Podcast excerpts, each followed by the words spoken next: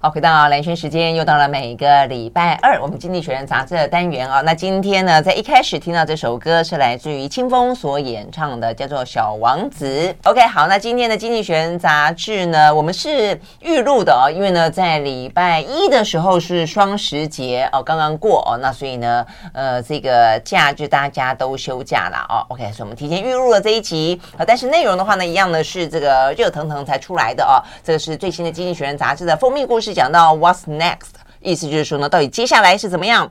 呃，所以看大家看到这个高低起伏的呃这个呃曲线，这边讲的就是股市啦，这个股汇市啦，哇，这个上上下下呢，呃，剧烈的震荡着哦。所以呢，接下来的针对全球经济的特别报道，照例的邀请到什么老朋友，也是好朋友，早安财经文化出版社的社长沈云聪。Hello，云聪早安。兰萱早安，听众朋友大家早安。所以未来经济到底？经过诊断如何？好，我们先讲一下哈，就是过去这一个月，我们看到中美国突然大升息，也不知道突然 OK 大升息之后，嗯、把全世界市场搞得鸡飞狗跳，一下子大跌，一下子大涨，然后跌的时候说啊完了完了完了，然后突然拉涨，大概好像有一线生机。不只是买股票的人现在皱着眉头啊，心心很痛，在滴血。呃、嗯，你买债券好像好不到哪里去，嗯、然后也不是你你你买美股，你买台股才倒霉，其实你买英国、买欧洲、买日本。都一样倒霉，嗯，嗯，所以其实现在投资人都很关心啊，接下来股市会怎样啊？在金融市场接下来会有什么样的变化啊？所以就会你刚刚讲的这个封面上，你你给我看一下，这个这个红色的线图起起伏伏。那但是《经济学人》这一期的主题，呃，其实不是下面这些线图，而是站在上面拿着望远镜的那个人，嗯，因为他这一集想要跳出短期的市场的激烈波动起伏，带着我们看。What next？对，所以它的 What's next 是多远？是它的 What What's next 是未来这十年，就二零整个二未来十年呢，一直到二零三零年，就是这段期间，我们应该怎么去预期？呃，全球经济要怎么去想象？在今天这种看起来通膨压力很大，看起来全国央行呃全球的央，你看我就是这样，嗯，心里讲全球，我讲从全国，最近脑袋有点状况，跟。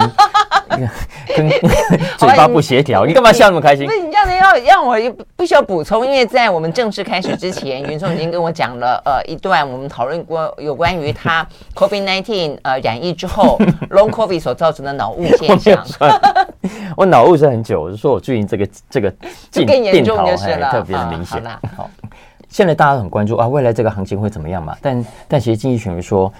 目前的这个行情的起伏，大家很关注，没错。可是要去想想看，在接下来的通膨，嗯，呃，压力底下，全球的央行继续在升息，嗯，然后升息之后会造成各种一连串的股牌效应，比方说就业市场的变化，嗯，然后呢，美金上涨，对，那美金上涨造成全世界其他货币都趴在地上，对，那趴在地上之后又会发生所谓的输入型的通膨，嗯，那他们的通膨压力又会更大。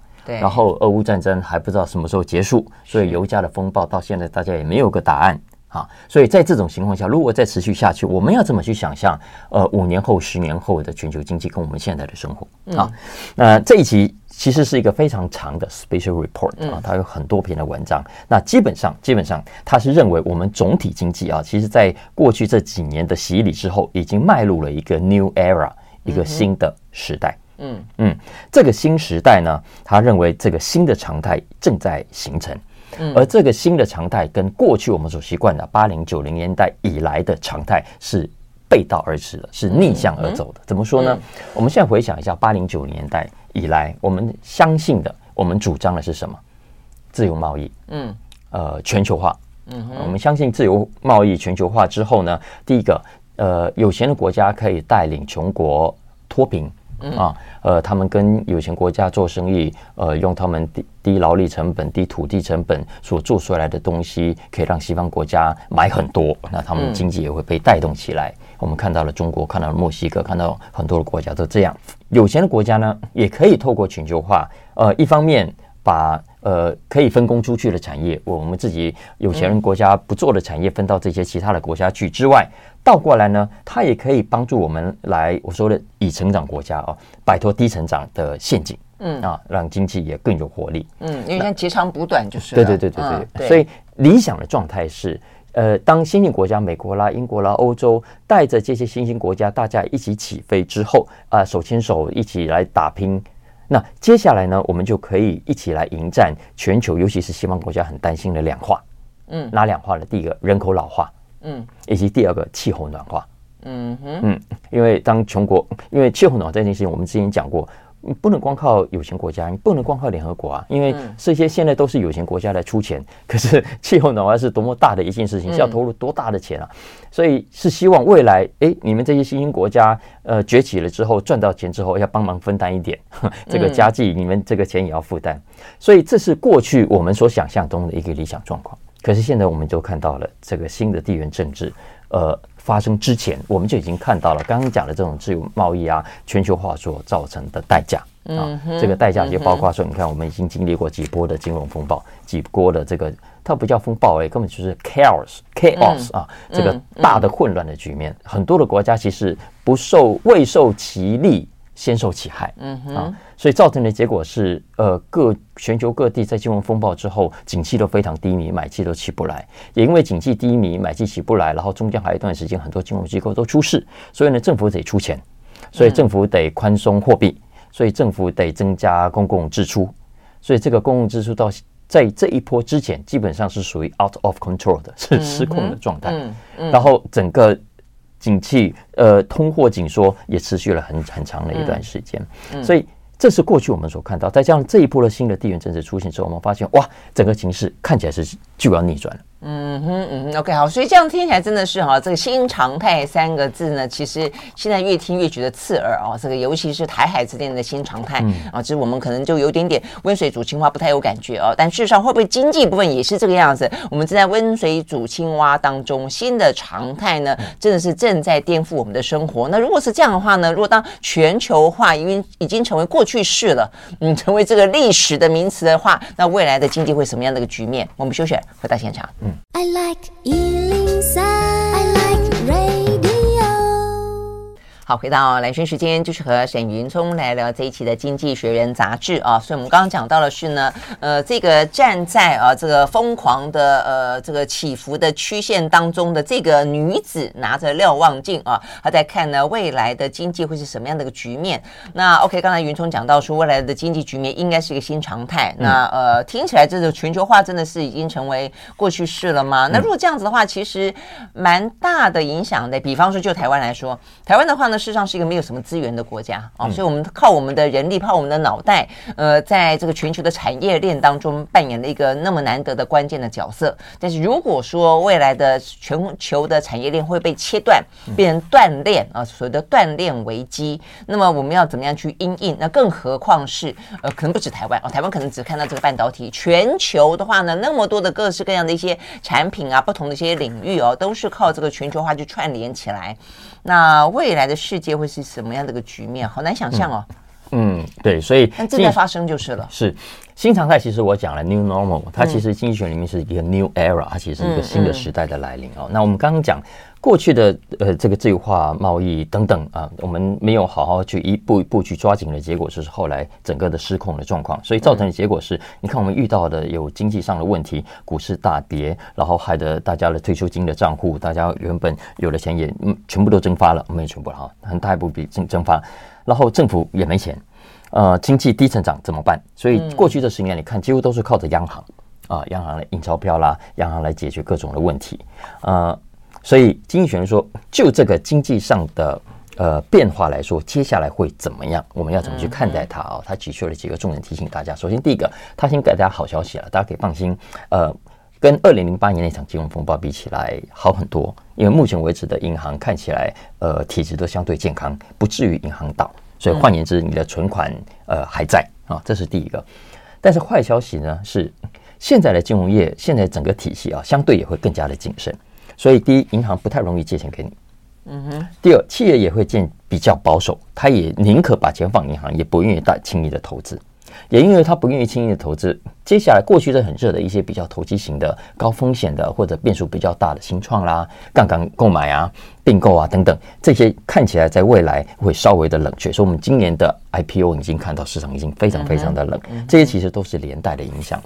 再来，在结构性的，你会看到未来这段时间呢，会是 big bigger government，嗯，是政府会更大，为什么政府会更大？因为政府的支出会更多，而且很多的结构性的必须花的钱。哪一些呢？包括第一个，因为人口老化了，所以它势必要增加更多的福利、健保啦、呃公共福利的等等其他的支出。再来第二个，也因为我们刚刚讲了地缘政治，先进的主要的国家，国防支出也会跟着增加。嗯哼，嗯，再来第三个。能源上的投资，因为经过这次俄乌大战，我们都知道，这些欧洲发现不行不行不行，我未来一定要增加我的能源投资。我今天不投资，明天就会增加我对能源上的消费，更加对这些国家有所依赖。你看过去这个礼拜，OPEC 说这个减产就减产，根本不甩你拜登啊！所以这些都是西方国家政府未来会扩大的支出。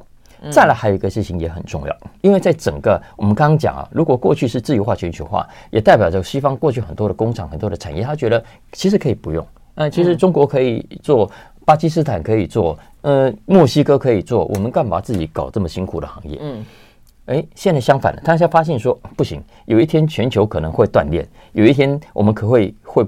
不相往来，嗯有一天你可能会拿翘，所以呢，有一些产业我还是要自己留着的。所以他们开始回头要更加重视所谓的 industrial policy，呃，工业政策，这也是我们台湾叫做产业政策，就越来越自给自足就是了啦。是，嗯，其实，在我们台湾，因为对产业政策、产业政策都朗朗上口，虽然很熟悉，我们政府什么都要政府来带头嘛，啊，那我们东方国家都习惯这样。可是要知道，其实在美国，在英国。尤其在柴契尔夫人跟雷根时代之后，美国基本上，英国基本上是呃放弃所谓的产业政策，我们希望让啊、呃、企业自己在自由开放竞争的环境下，自己去找出找出方向。可是你看自由开放的结果，就会造成今天呃欧美在很多的重要产业上，诶，怎么一转头我们自己家没有，跑到韩国去了；一转头自己家没有，跑到中国去了，跑到台湾去了啊！所以未来经济学人说。各国的政府为什么会更大呢？因为他们要扩大呃，他们过去所没有重视的部分。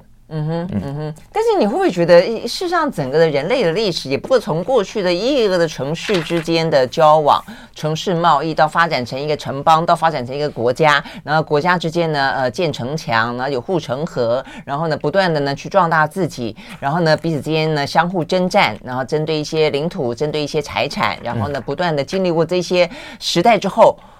进到一个所谓的全球化的时代，相对来说呢，没有什么太激烈的战争，在彼此之间的话呢，等于等于是共荣、呃共处、共享。嗯，嗯，然后呢，你你中有我，我你中有你。现在突然之间，如果这样又回到原本的呃这个状况，当然会跟以前不是完全一样啊。但是嗯，这样的状况。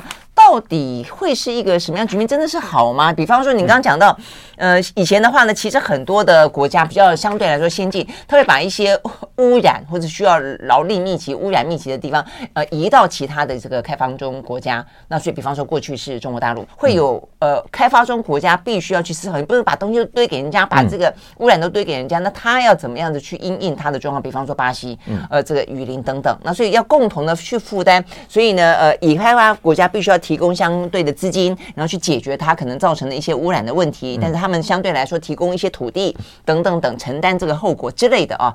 那你说现在整个又要回到原本的状况的话，最简简单讲，那你所谓的已开发，某个程度就是降低你的污染。那未来就要再回过头来，对呀，通通都搬回自己的家，是这个意思吗？所以啊，所以你大家可以观察最近的西方媒体，因为西方媒体，包括我们台湾在内，其实都都他们都掌握了话语权嘛。嗯，所以这阵你会发现，大家好像都没有在谈蓝轩刚刚讲的这些事情。嗯，哎，污染怎么办？所以这种情况下，嗯。整个你会发现，其实包括经济学人这一期，整个主要的方向都不去谈你刚刚讲的这些事情。嗯哼，其实到过来的都在 focus 就已经既定，我就是要这样子，我就要增加国防支出，我就是要增加能源投资，我就是要呃增加我的这个人口福利的支出，我就是要有自己的产业政策。然后这样这个前提底下，我要怎么去处理我内部的经济？问题啊，我的通膨，我要多少的利率才才足以应嗯。等等，其实往下的整个专题都是基于刚刚讲的这个前提之下去去推演的。嗯。嗯，所以换言之，我的意思是说，大家呃要要知道，就是西方国家现在已经变脸了。嗯，呃，现在整个整个主张已经跟过去非常不一样，所以整个全球的经济局势，大家在做研判的时候，在思考的时候，你不要再很天真的想要回到哦，我们以前说的情绪化，对对对对对，现在整个的经济的呃逻辑跟想法，通通都在转弯中了。但那个转弯，经济学人其实也有分析它的利跟弊了，哈，啊，比方说按照现在西方国家的做法，它的利啊，当然是呃可以短期某种程度的，如果要够积极的话啊。躲开了所谓 recession 经济萧条、经济衰退，嗯嗯、呃，但是也要付出代价等等。那因为这专题很长，我们时间关系没办法讲。OK，好，那我们就休息了，再回来继续聊。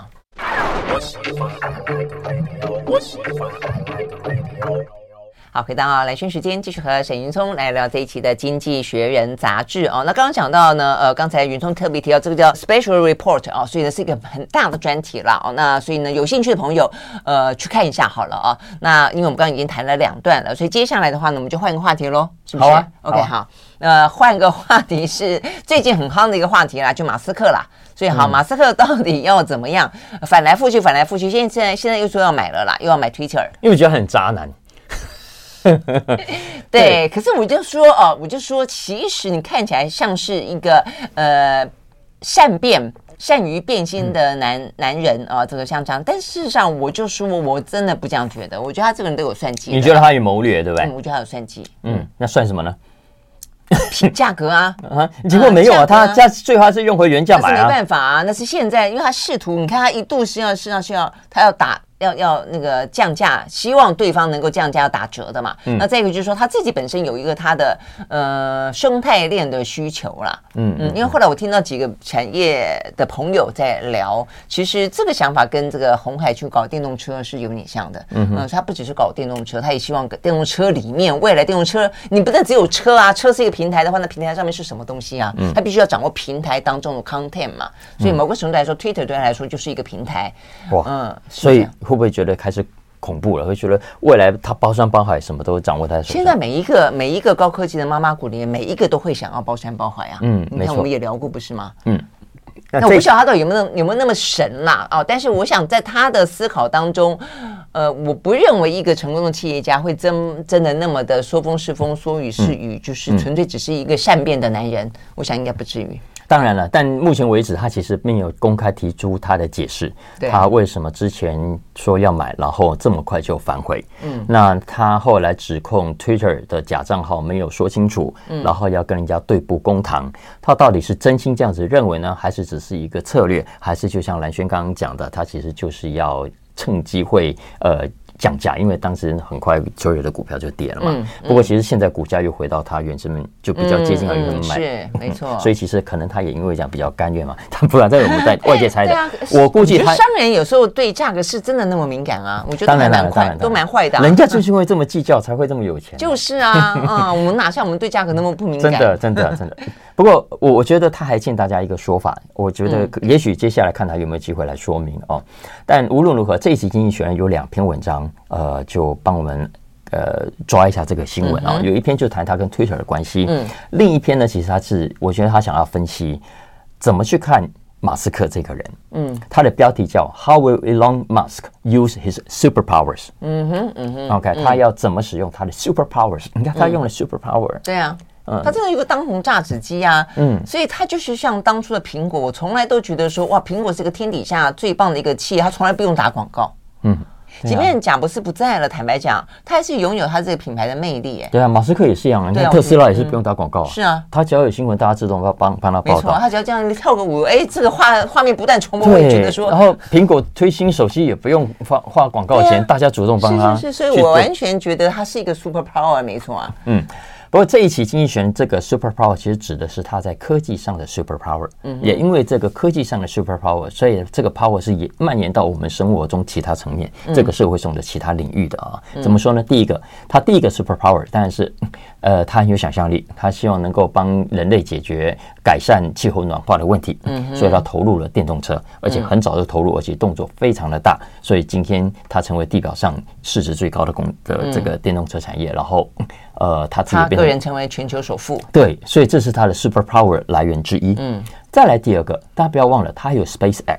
然后 SpaceX 底下更厉害的是 Starlink 计划。Starlink 你看在这一次的俄乌战争就扮演了重要的角色，嗯多亏了它的在空中这个密密麻麻的这个人造通讯卫卫星，嗯。所以乌克兰有讯号可以用，所以大家可以想象，未来如果老共真的打过来，那它破坏了我们这各种的设施，哎，也许就需要马斯克的这个通讯卫星，嗯否则我们可能每天都会疯掉哈我。们现在有福卫啊，我们福卫一号、二号、三号、四号、五号、六号，嗯嗯嗯，希望希望如此。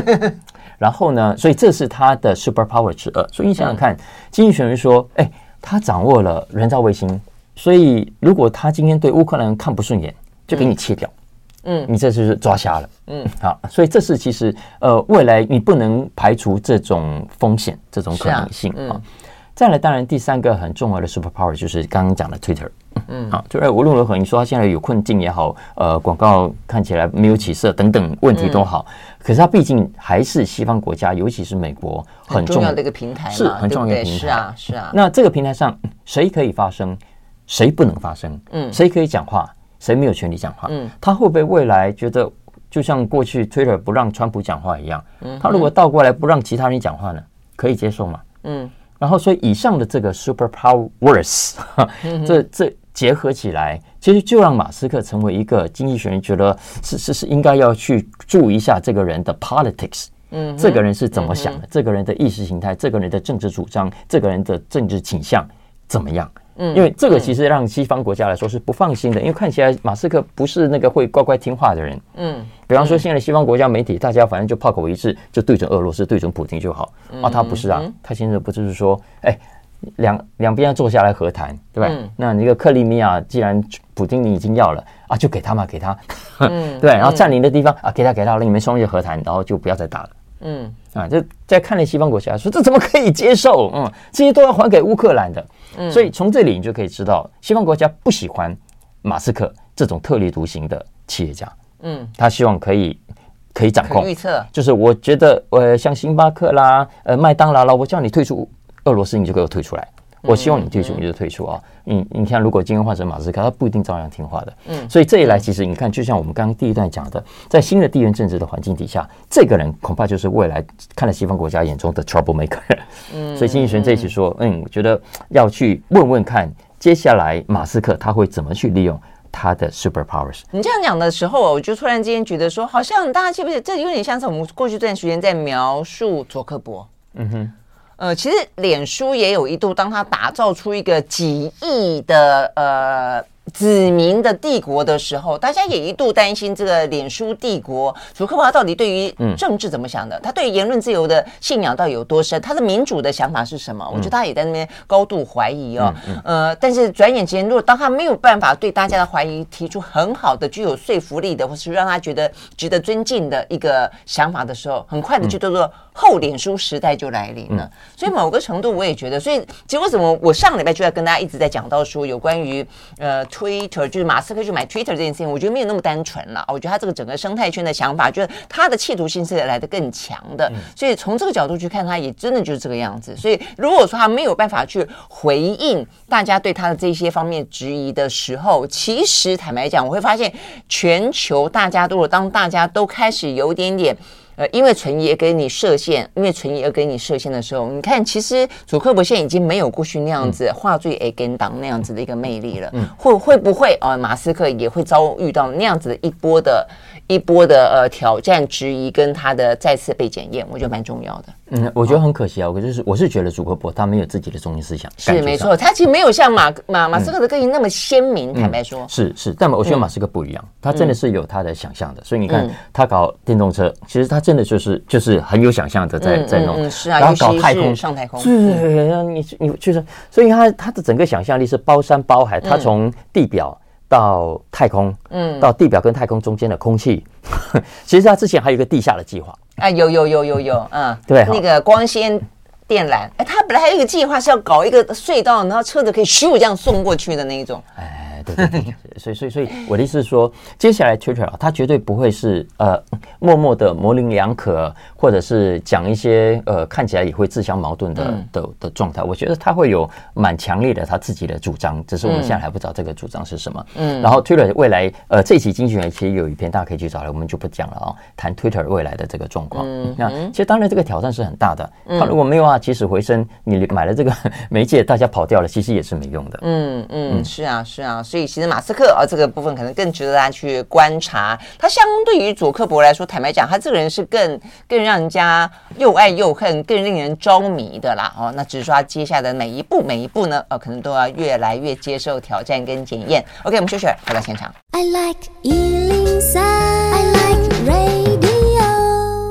好，回到蓝轩时间，继续和沈云聪来聊这一期的《经济学人》杂志啊。好，那接下来要聊一个话题。通常在这样的一个呃非常自由自在的呃这个资本市场当中，气管顾问公司很重要。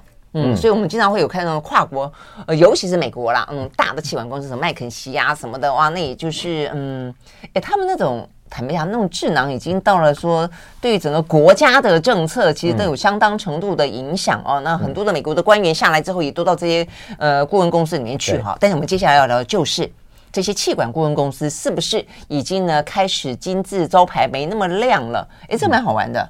对啊，这期的 Business 头条他谈的就是呃气管顾问这一行。嗯，我觉得在台湾也是很发达的。嗯，我们其实政府跟民间有一些很多大企业也都呃很喜欢，也跟大顾问公司有很密切的往来的。是哈，嗯，那其实但台湾没那么大的顾问公司有吗？其实有啊，其实像麦肯锡在台湾都很大。哦，你说对，这些跨国公司在台湾大，我以为你说本土的。呃，本土很多，只是基本上奈米级没那么大，规模级的蛮蛮多的 啊。但无论如何，它是可以满足不同规模企业的需求的。嗯，所以这一期经济学院其实就从最近呃这三大全球最大的气管顾问公司的一连串的丑闻。谈起，嗯、那也因为有丑闻，所以就开始被大家酸嘛。你这些公司，嗯，呃，但但经济学人，我觉得他用这一篇文章来倒过来提醒我们，其实顾问公司为什么可以存在，是有它的价值跟原因的。嗯，哎，我没注意到什么丑闻呢？哦，好多哦，呃，麦肯锡啊，麦肯锡最近就被南非政府正式起诉、嗯、啊，因为 corruption 啊，啊，嗯，我刚刚讲什么？没有，你刚讲 corruption 没错啊，南非，对对，南非，南非，南非。嘛，而且不是不是只有 McKinsey，嗯，呃，另外一家 Bain 啊，也也被禁止在未来十年。他的贪污是他自己内部贪污，还是他跟那个接接政府政府？政府？当然是，嗯，那就跟伊玛那个很像嘛，哎，高盛太多类似的这种状况啊。然后呃，Bain 也是被 南非政府禁止他接政府标案，啊，等于把他禁禁禁止禁他十年。OK 啊，所以未来十年不用想想想赚政府的钱啊。嗯哼。然后，然后加上最近又有一本新书啊，踢爆麦肯锡。哇，最近这种踢爆的书好多。怎么都是麦肯锡？对，里面就讲了很多，不止啊，还有高盛，也有另外一本是踢踢爆高盛。总之，呃，现在这种踢爆的书很多啊。然后呃，所以所以这这阵子这些气管顾问公司的名声不是不是盖好。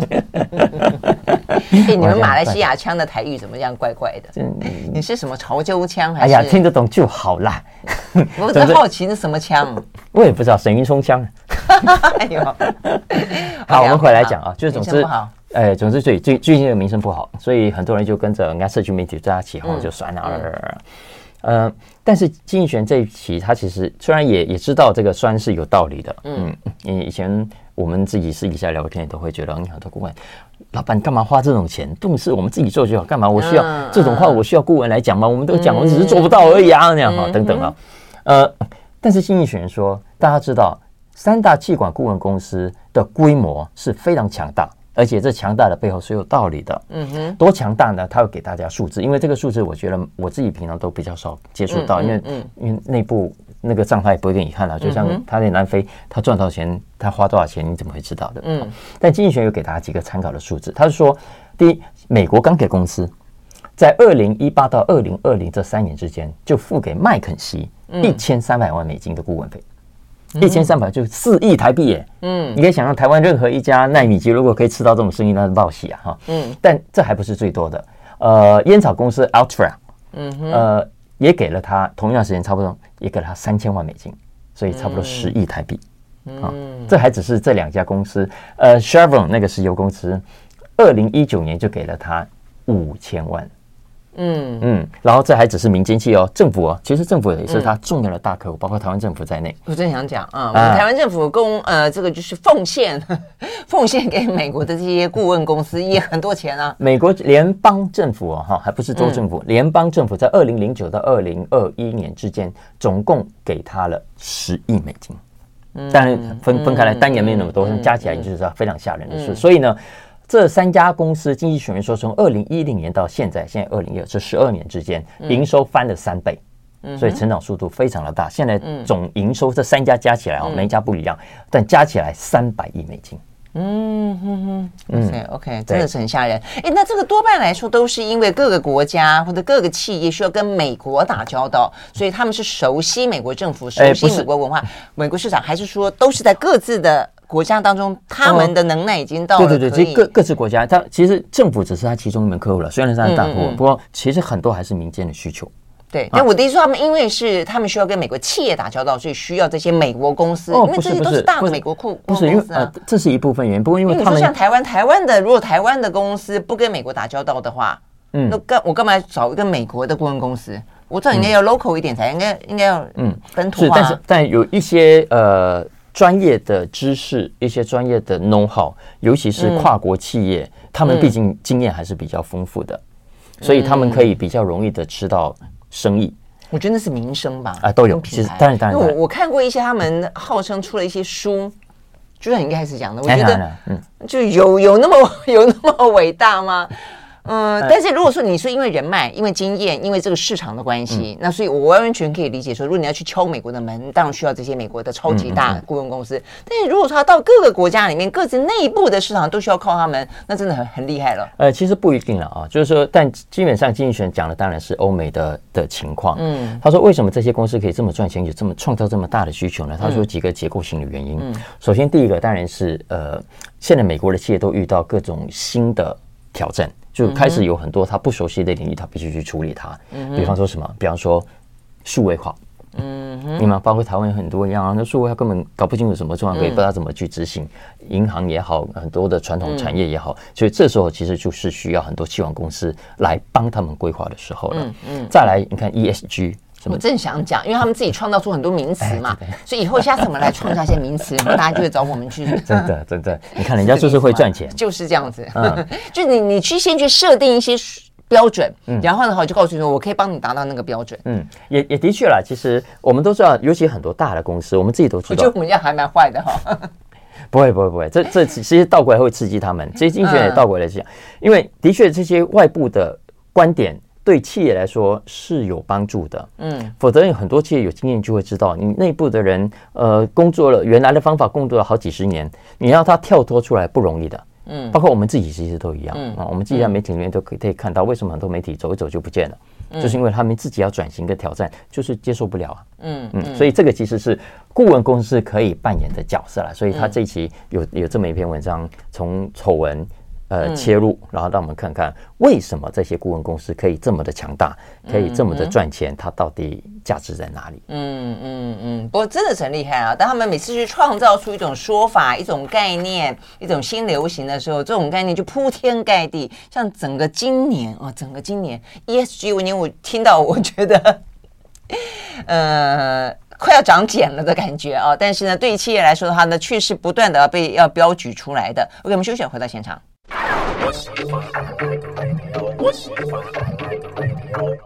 好，回到蓝轩时间，继续和沈云聪来聊这一期的《经济学人》杂志啊。好，所以呢，最后一个话题呢，呃，要聊的是，所以美国美式文化入侵啊，本来是讲说你想太多了你，你 我就说会想太多吗？这我下的标题，嗯，ESG 不也就是美美式文化吗？所以我就说很多事情，嗯、呃、真的吗？美式文化成为那个吗？昨日黄花了吗？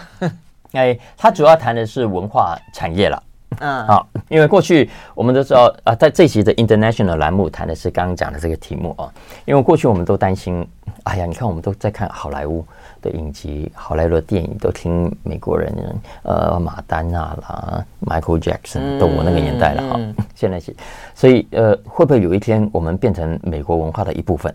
嗯，全世界，尤其这还是我们台湾亚洲哦。如果是你看，还有韩国啦，呃，欧洲啦，如果大家都在跟我们一样看美国的电影，会不会最后形成全球的文化单一化？嗯，然后最后大家失去了文化的多元性。嗯哼，大家就变成像美国人一样的想事情、看事情。嗯哼，啊，那过去曾经有一度有人这么担心。嗯啊，但我知道不是所有人都那么担心的。可是现在我们看到的是完全相反的状况。经济学人就举了欧美跟世界上很多的统计，他说，不管从音乐产业到电影产业，呃，到娱乐产业，嗯嗯、呃，整个迹象是完全相反的。现在我们好像因为网络的出现，更加的多元了。嗯哼，嗯，他举几个统计，我觉得非常有意思哦，给大家念一下。首先，第一个，我们先不要管什么亚洲啦、韩国啦、什么印度啦这些，我们先讲先进国家跟先进国家之间就好了。